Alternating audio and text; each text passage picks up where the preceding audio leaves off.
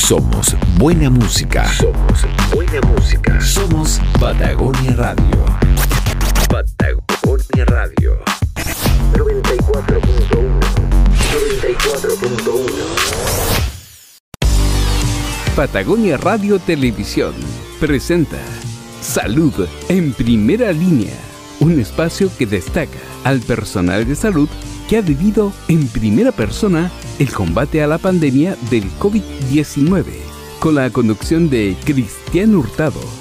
Este programa llega a sus hogares gracias al financiamiento del Fondo de Fomento de Medios de Comunicación Social del Gobierno de Chile y del Consejo Regional.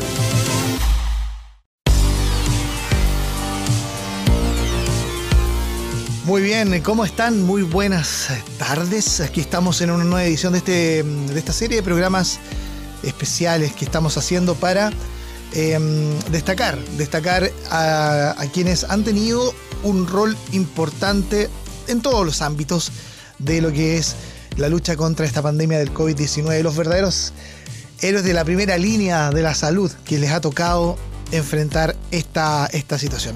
Hoy día en este capítulo estamos con Jorge Tagle, director del Servicio de Salud Reloncaví, quien además eh, cumplió el rol de director de la red integrada de recintos, eh, tanto de, la red público-privada acá en la zona austral. Jorge Tagle, doctor, ¿cómo está? Muy buenas tardes y gracias por conversar con Patagonia Radio. Muy bien, encantado de poder participar de este programa y agradecer la instancia para poder reflexionar sobre lo que la pandemia ha sido y las acciones que hemos tenido que tomar. Exactamente. Oye, oye Jorge, mira, una, una pregunta que, que, que ya le había hecho a otra persona que, que, hemos entrevistado. Pero ustedes como médicos, en la formación de, la medicina, de, todo lo que es esta, esta profesión ligada a las ciencias, me imagino que en alguna u otra ocasión vieron o, les hablaron acerca de pandemias que se vivieron en Chile, o sea, en el mundo entero, la gripe española, etcétera. Como que se había visto mucho de la teoría. Pero, ¿cómo fue cuando nos dimos cuenta, y ustedes particularmente advirtieron que esto que a veces se ve tan como lejano y de, y de hace tanto tiempo como son las pandemias, se estaban dando y se estaba gestando una que finalmente llegó al país. ¿Cómo lo viviste tú como profesional de la salud? Mira, la pregunta es muy interesante porque eh, nosotros teníamos la experiencia de lo que fue la epidemia por el H1N1 Ajá. y que si, si, si, recordamos en su momento también fue eh, fue planteada en términos de, de, de, una proyección mundial y de impacto muy importante en la, en la práctica no fue así tanto, pero sin embargo eh, tuvimos la, la oportunidad de, de, enfrentarnos a, a esa, a, a, ese peligro. Y claro, nosotros eh, eh, como, como profesionales de la salud estamos enfrentados a, a situaciones de, de, de infecciones eh, que se dan por contagio en la población y, y, es un tema que no es ajeno para nosotros, pero en términos de pandemia la verdad que no, no eh, era difícil poder imaginar que íbamos a vivir una situación como la que la que estamos viviendo. Y creo que en, en, en, en el, el, uno de los grandes eh, personaje que tiene un mérito en, la, en, en poder habernos eh, situado y habernos puesto a trabajar desde el primer momento fue el ministro Mañalich, porque el ministro Mañalich en, en enero del, del, del, 2020 convocó a todos los directores de servicio del país eh, a través del subsecretario Arturo Zúñiga y eh, creo que la claridad que él tenía de lo que podía venir y, lo que, y la urgente necesidad de prepararnos a contratiempo eh, nos impuso con el estilo que tiene el ministro Mañalich a trabajar desde el, desde el verano del 2020, Ajá. cuando esto era una, una infección que estaba en China y que en, acá en el país estábamos post estallido social, eh, en vacaciones, eh, empezando el verano, y la verdad es que era un tema muy, muy ajeno, y, y la la, yo, la, una de las grandes lecciones que yo saco es la, la visión que tuvo el ministro eh, Mañalich de eh, preparar al país para poder enfrentar esta situación eh, de la manera como la hemos podido enfrentar. Fue todo un desafío. ¿ah? Yo recuerdo en esa época que había, por una parte, que empezar a asegurar equipamientos para poder eh, responder a, a, los requerimientos, por ejemplo, de ventiladores eh, mecánicos, ¿no? Ventiladores eh, para, para, las personas que requieran, requirieran asistencia. Y, en ese momento yo me acuerdo, Jorge, que incluso eh, había empezado, empezó la escasez, de stock, e incluso se llegaron a verdaderas operaciones de inteligencia para poder mover equipos y, digamos, que llegaran y que no fueran requisados en países que estuvieran intermedios entre Chile y el lugar de fabricación. O sea, fue toda una experiencia que puso a prueba al mundo, ¿no? Puso a prueba el mundo y, nosotros tuvimos, eh, entre comillas, la ventaja de que eh, tenemos la experiencia de un retraso o un desfase de dos meses de lo que ha sucedido en el resto del mundo. Mm. Porque, eh, pero, pero por eso yo, em, para mí me queda, me queda muy, muy profundamente impregnado el, el, rol y la visión del ministro de Salud en su momento, porque en enero de, de este año el ministro de Salud lo que nos pidió fue primero eh, capacitarnos, eh, tener protocolo, abastecernos y eh, en ese momento ya se comenzó a pensar en los ventiladores eh, mecánicos. Mm. Y a los dos meses, marzo, si recuerda, dos sociedades europeas tan fuertes como España o como Italia, el, su sistema de salud sucumbió de forma horrible, mm. con, sin ventiladores, sin mascarilla, el personal de salud atendiendo con bolsas de basura en España. Mm. Y eso aquí en Chile no sucedió. Y fue porque finalmente empezamos a trabajar desde enero de ese año y en marzo, cuando ya vimos lo que estaba sucediendo en España, evidentemente se, nos eh, hicimos un trabajo, pero realmente eh, increíble para poder contar con todos los recursos para eh, enfrentar lo que lo que se venía. Así que yo creo que uno de los eh, de las lecciones que uno tiene que, sacar es que es, la capacidad de poder proyectar y tener visión eh, y prepararse. Ciertamente, ciertamente. Una, una de las lecciones importantes que, que, se han asumido, digamos, en este periodo de pandemia. Jorge, vamos a hacer un pequeño break para continuar con la conversación. Nos vamos a ir a una canción y seguimos hablando aquí junto al director del Servicio de Salud Reloncarí, Jorge Tagle, en Patagonia Radio. Bien, ahí estaba esta canción en la 94.1, también en Patagonia Radio Televisión. Estamos en este programa especial, esta serie de programas especiales en los que estamos conversando con gente que le tocó vivir la verdadera primera línea de la salud en la pandemia de COVID-19. Estoy en línea con eh, Jorge Tagle, director del Servicio de Salud de Relón Cavi. Jorge, bueno, tú eres un eh, médico cirujano infantil, un hombre que mm, tiene una vasta trayectoria también en la gestión eh, de, salud. Conoces todo el proceso, ¿no es cierto?, de funcionamiento de un sistema de, de salud, ¿verdad? Y mm, me imagino que al asumir tu rol en el Servicio de Salud de Rolón Caví y llegó este desafío de la pandemia, se pusieron a prueba todos tus conocimientos, me da la impresión, ¿no? Como desafío personal, profesional.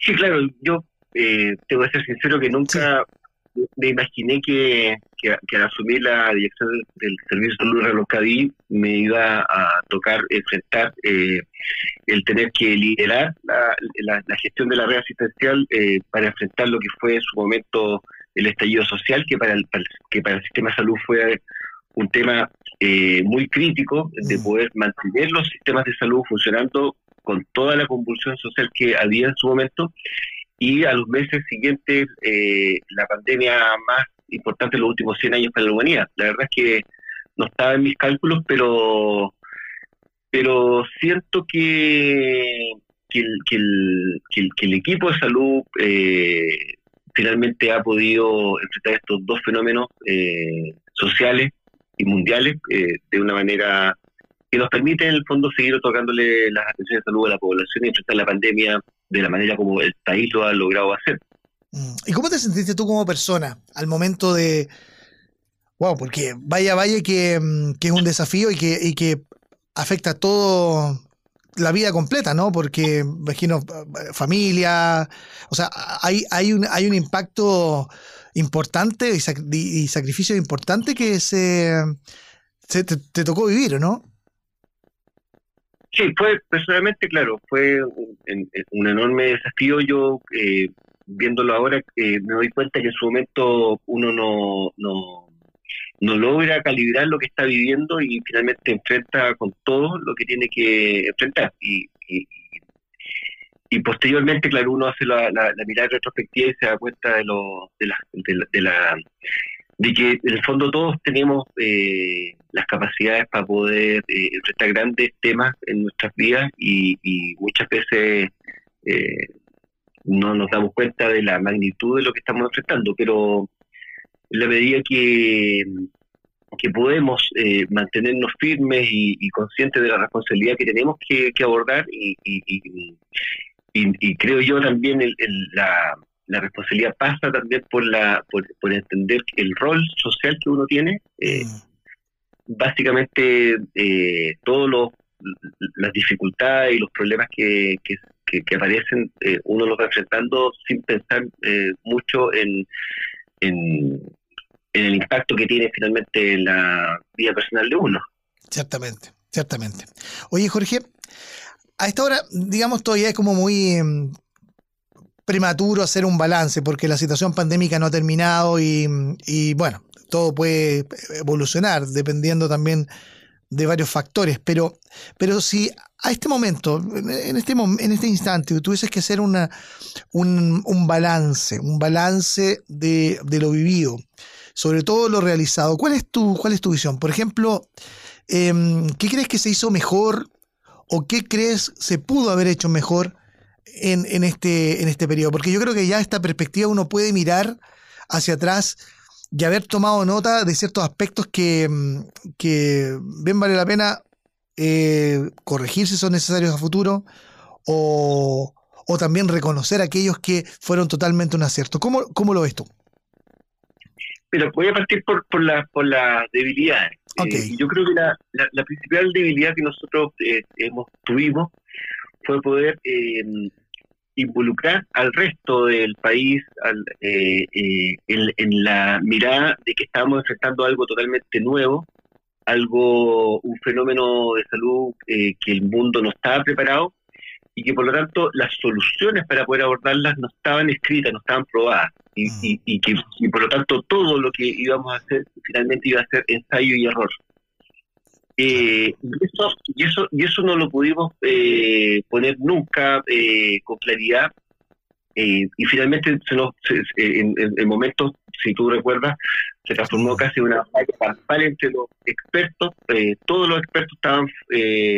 alguien comentó que, que la, la, paradoja en el mundo entero era que todos los que estaban a cargo de los gobiernos, independientemente del signo político, no eran los, los expertos, eran los que estaban comentando.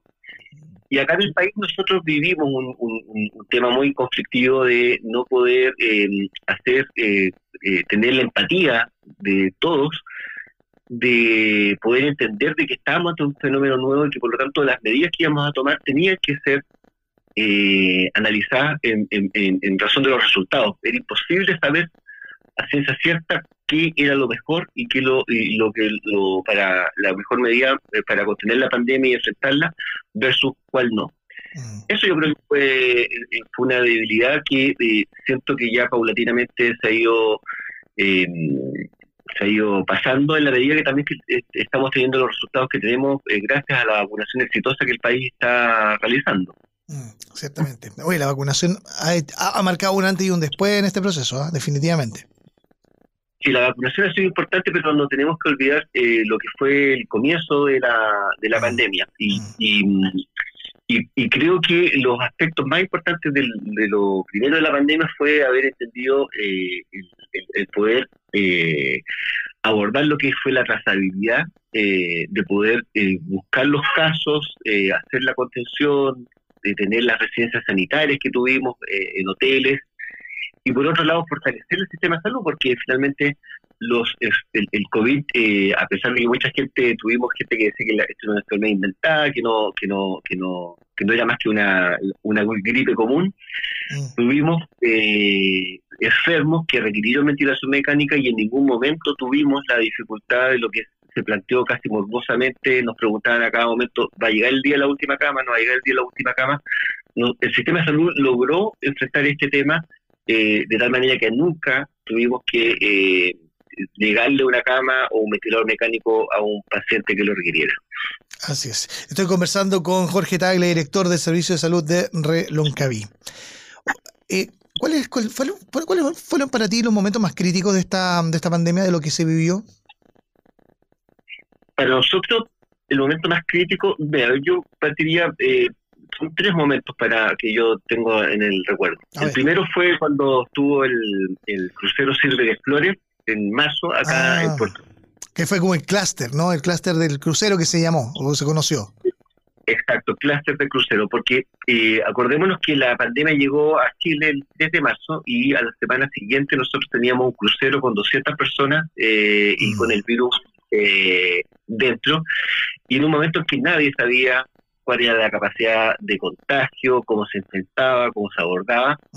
Y tuvimos que hacer un trabajo con la Ceremi, con el intendente Jürgensen, eh, realmente que fue eh, extraordinario con la directora del Hospital de Puerto Montt, para poder eh, establecer la logística de, primero, atender a las personas que estaban ahí, hacer los corredores sanitarios para poder evacuar eh, con vuelos internacionales a distintos puntos del, mundo eh, en corredores sanitarios encapsulados de, los pasajeros que fueron. Y por otro lado también recibir y rescatar a los pacientes que se estaban descompensando y que requerían ventilación mecánica y trasladarlos a la UCI del Hospital de Puerto Montt. Fue un trabajo eh, que esto nos tocó un día sábado en la madrugada, partió esto, y estuvimos semanas viendo cómo, cómo íbamos subiendo cada uno de los temas que en, su momento eran totalmente nuevos, había mucho miedo, había mucha eh, incerteza de, lo que podía pasar. Y creo que ese, ese fue un momento muy, muy, muy complejo. Después tenemos el, el cuando la pandemia eh, llega a, nuestro territorio, acá a, a la región, eh, principalmente la provincia de Yaquihue, eh, y que comenzó con, con fuerza hacia la Navidad del, del, 2020. Y tuvimos un verano realmente terrible, eh, en donde tuvimos que hacer aerotraslados hacia la región metropolitana, aumentar nuestra capacidad de camas UCI en forma extraordinaria. Mm. Y, eh, estuvimos todo el verano trabajando en ello. Y después, bueno, la, última ola que nos tocó, que fue en, los meses de junio, mayo, junio, julio, en donde ustedes vieron la cantidad de camas UCI que logramos implementar. Y, eh, y, el desafío fue que en, ese momento ya la, la, pandemia atacó de forma sincrónica a todo el país, porque la particularidad de, de las veces anteriores era que alguna parte del país estaba con menos pacientes COVID y podíamos eh, trasladar pacientes hacia otras zonas, así como nosotros recibimos pacientes de otros lugares de la región metropolitana, el norte del país, eh, cuando la pandemia estaba más fuerte en otras partes. La diferencia de esta última tercera ola, ola es que atacó completamente a todo el país y todo el sistema sanitario al mismo tiempo estuvo eh, altamente tensionado. Y eso fue también algo muy muy estresante porque la preocupación de poder tener y recibir a los pacientes y darles la, la oportunidad era un tema de 24/7 todos los días. Ciertamente. Oye, oye, Jorge, ¿en algún momento pensaste que se iba a dar el famoso dilema de la última cama? No, yo tenía confianza que eso no iba a suceder porque teníamos eh, eh, planes, teníamos planes de, para enfrentar aquello eh, y teníamos capacidades para poder resolverlo. Teníamos teníamos el equipamiento, teníamos más ventiladores, teníamos máquinas de anestesia y por sobre todo, y yo creo que esto es lo fundamental, teníamos el compromiso de los profesionales que estaban en los establecimientos. Eh, yo lo que lo que vi fue una una entrega que, es eh, pero que, que, llega al punto que uno se emociona al, recordarlo. Eh, personas que hicieron turnos dos, tres veces a, a la semana, atendiendo por sobre los estándares con la cantidad de enfermos, eh, con, con, equipos que, se reconvirtieron, eh, profesionales que fueron a ayudar a las UCI. Fue realmente un, trabajo enorme y por eso yo siempre tuve la convicción de que esa, ese dilema no iba a suceder porque siempre íbamos a poder eh, contar con la entrega de nuestros equipos de salud y teníamos la infraestructura también para poder hacerlo. Mm. Oye, Jorge, bueno, ya, ya se nos comienza a terminar el, tiempo de esta conversación que mm, ha estado muy, muy interesante, eh, porque a esta altura uno dice, ¿cuánto nos queda de esta pandemia? ¿Queda lo menos? ¿Pasamos lo más? ¿Queda lo menos? ¿Cómo lo ves tú, Jorge? Yo tengo esperanza. Eh, creo que la, la estrategia que hizo el, gobierno de, preocuparse de la vacunación en forma anticipada, cuando muchos eh, países ni siquiera lo estaban viendo, y el sistema de salud que tenemos, que, si bien tiene debilidades, pero tiene una cobertura eh, que no tiene otros países del mundo que nos permite tener esta eh, capacidad de, vacunación y también la cultura que tenemos como país de, entender que la vacunación es una herramienta muy importante. Nosotros los movimientos antivacunas en el país afortunadamente son minoritarios y por lo tanto la gente pide y exige su vacuna. Eso, eso me hace ver con mucha esperanza lo que viene. Eh, siento que cuando venga una próxima ola, sabemos que va a haber, va a haber eh, eh, nuevamente un repunte en los casos, pero la situación va a ser distinta porque vamos a estar inmunizados. Vamos, la, la, población va a tener las defensas para poder enfrentar esto y el impacto sobre el sistema sanitario no va a ser como el que tuvimos eh, en, los meses peores de la, pandemia. Bien, Jorge. Bueno, y para concluir, me gustaría que le enviaras un mensaje a tus colegas, a toda la gente que, mm, que se sacó la mugre trabajando, que ha puesto lo mejor de sí, porque el objetivo de este programa es justamente también eso, de enviar un mensaje, un mensaje de agradecimiento a la labor que han desempeñado. Em, ¿Qué mensaje le daría a tus colegas y también un mensaje a quienes están hoy día viendo su vocación y piensan, bueno, la salud eh, la, la, ser eh, en cualquiera de los roles que uno puede cumplir en el área de la salud, eh, poder tomarlo como un bonito desafío profesional. Por favor, danos ese mensaje, Jorge, ya para concluir nuestra conversación. Bueno, yo creo que nosotros debemos sentirnos agradecidos, todos quienes estudiamos alguna carrera de la salud o alguna carrera que está ligada a la gestión de los servicios de salud, de haber tenido la oportunidad de, eh, de, demostrar nuestra vocación por el trabajo público, eh, y me refiero al trabajo público eh, en el sentido más amplio de la palabra, de poder entregar nuestros conocimientos y nuestras competencias para poder ayudar a los demás. fue ha sido una tremenda oportunidad para valorarnos, para poder ponernos a prueba y por lo tanto siento que esto nos pone en una estar en una posición distinta para poder enfrentar todo lo que pueda venir. Logramos enfrentar uno de los desafíos más importantes eh, para la humanidad y por lo tanto eh, tenemos la capacidad de poder enfrentar cualquier otro evento, eh, siempre poniendo por delante la vocación profesional. Bien, Jorge, muchas gracias por conversar con nosotros en esta tarde. Pues nada, muchas gracias a ustedes. Chao, gracias. Jorge Tagle, director del Servicio de Salud de Reloncaví, en este ciclo de programa en el cual estamos em, conociendo las opiniones, las perspectivas, cómo lo vivió cada uno desde sus roles, desde sus posiciones, esta, esta pandemia del COVID-19. Em, a todos ustedes, muchas gracias por la sintonía y por supuesto esta conversación está en las redes sociales de Patagonia Radio. Un abrazo para todos y sigan en la sintonía de la 94.1 y también de Patagonia Radio Televisión. Patagonia Radio Televisión presentó Salud en primera línea, un espacio que destaca al personal de salud que ha vivido en primera persona el combate a la pandemia del COVID-19, con la conducción de Cristian Hurtado.